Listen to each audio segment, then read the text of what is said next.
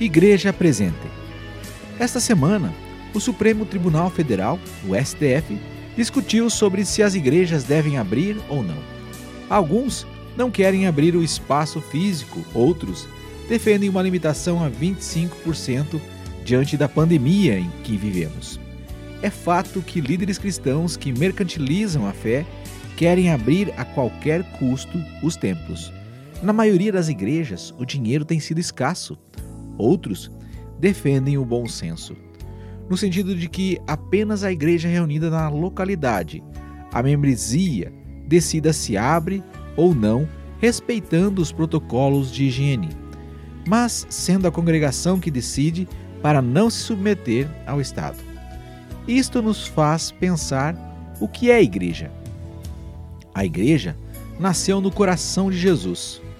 Antes de Jesus, o povo de Deus era o Israel étnico e quem aceitava se submeter ao Adonai de Israel. Foi assim que Ruth, Moabita, e antes dela Raabe, em Jericó, foram aceitas, por exemplo, dentre o povo de Deus. Perceba que no Antigo Testamento não havia igreja, como hoje. A chamada igreja no Antigo Testamento era submetida a uma antiga aliança.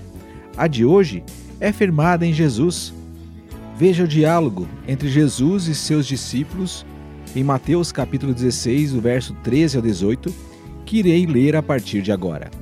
Indo Jesus para os lados de Cesareia de Filipe, perguntou aos seus discípulos: Quem diz o povo ser o filho do homem?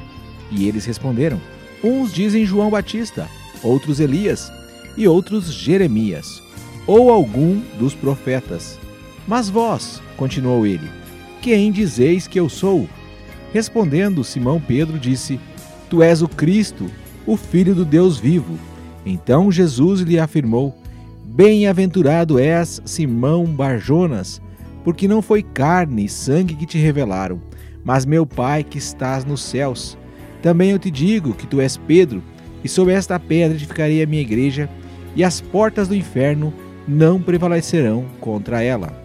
O diálogo entre Pedro e Jesus, antes da famosa passagem que um certo grupo se fundamenta para dizer que Pedro é o primeiro Papa, mostra Jesus perguntando quem ele era. Pedro, inspirado pelo Espírito Santo, responde: Tu és o Cristo, o Filho do Deus vivo. Perceba, querido ouvinte, a igreja, em primeiro lugar, proclama a Jesus, proclama os feitos, a obra e o reino de Jesus.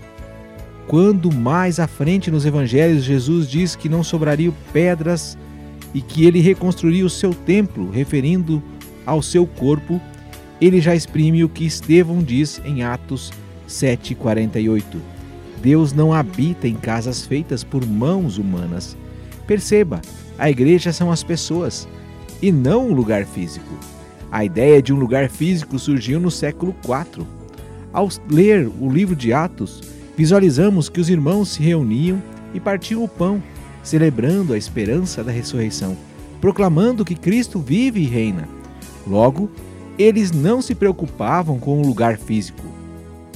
Eles se reuniam em casas, catacumbas, prisões, masmorra e talvez não reconheceriam o tanto que a mentalidade pagã invadiu a cristandade com a ideia de que o líder e o catedrático e que só o presbítero, pastor, pode ensinar.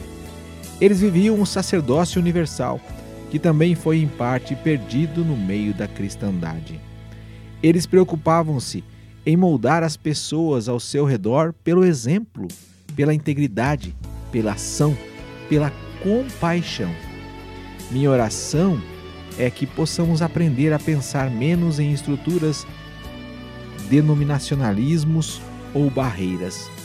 Que as paredes não falem mais e que as lideranças de uma igreja ou assembleia local que desejar se reunir em um número menor ou então continuar nesse, nesses tempos ainda na forma virtual, seja livre para fazer, desde que não esqueça de sua missão, de ser uma igreja presente na sociedade e que transforma, que abençoa, sem pedir ouro ou prata, mas que serve não para que a sociedade melhore, mas para que a sociedade olhe através de nossas ações para o reino de Cristo Jesus.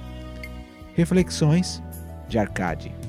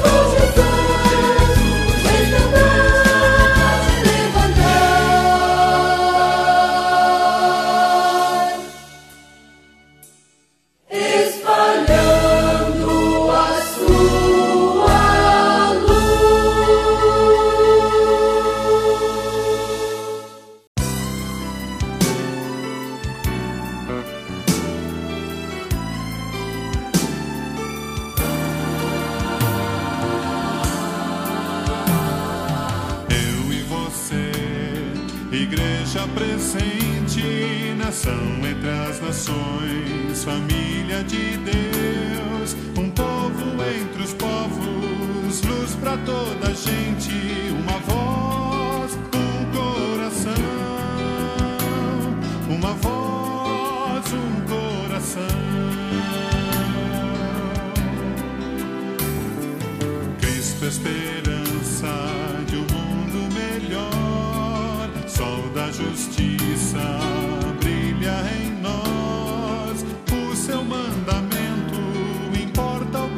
de ser luz resplandecer, de ser luz resplandecer. Chegou a nossa hora de ser parte da história.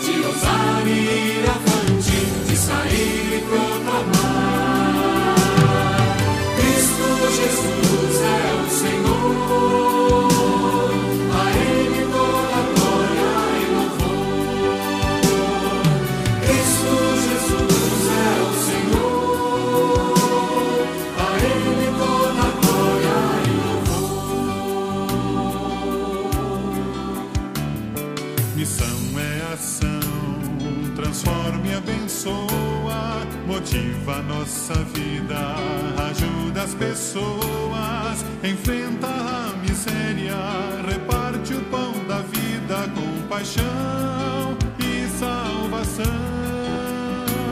Com paixão e salvação. Chegou a nossa hora, sem parte da história, de ousar e avante, de sair.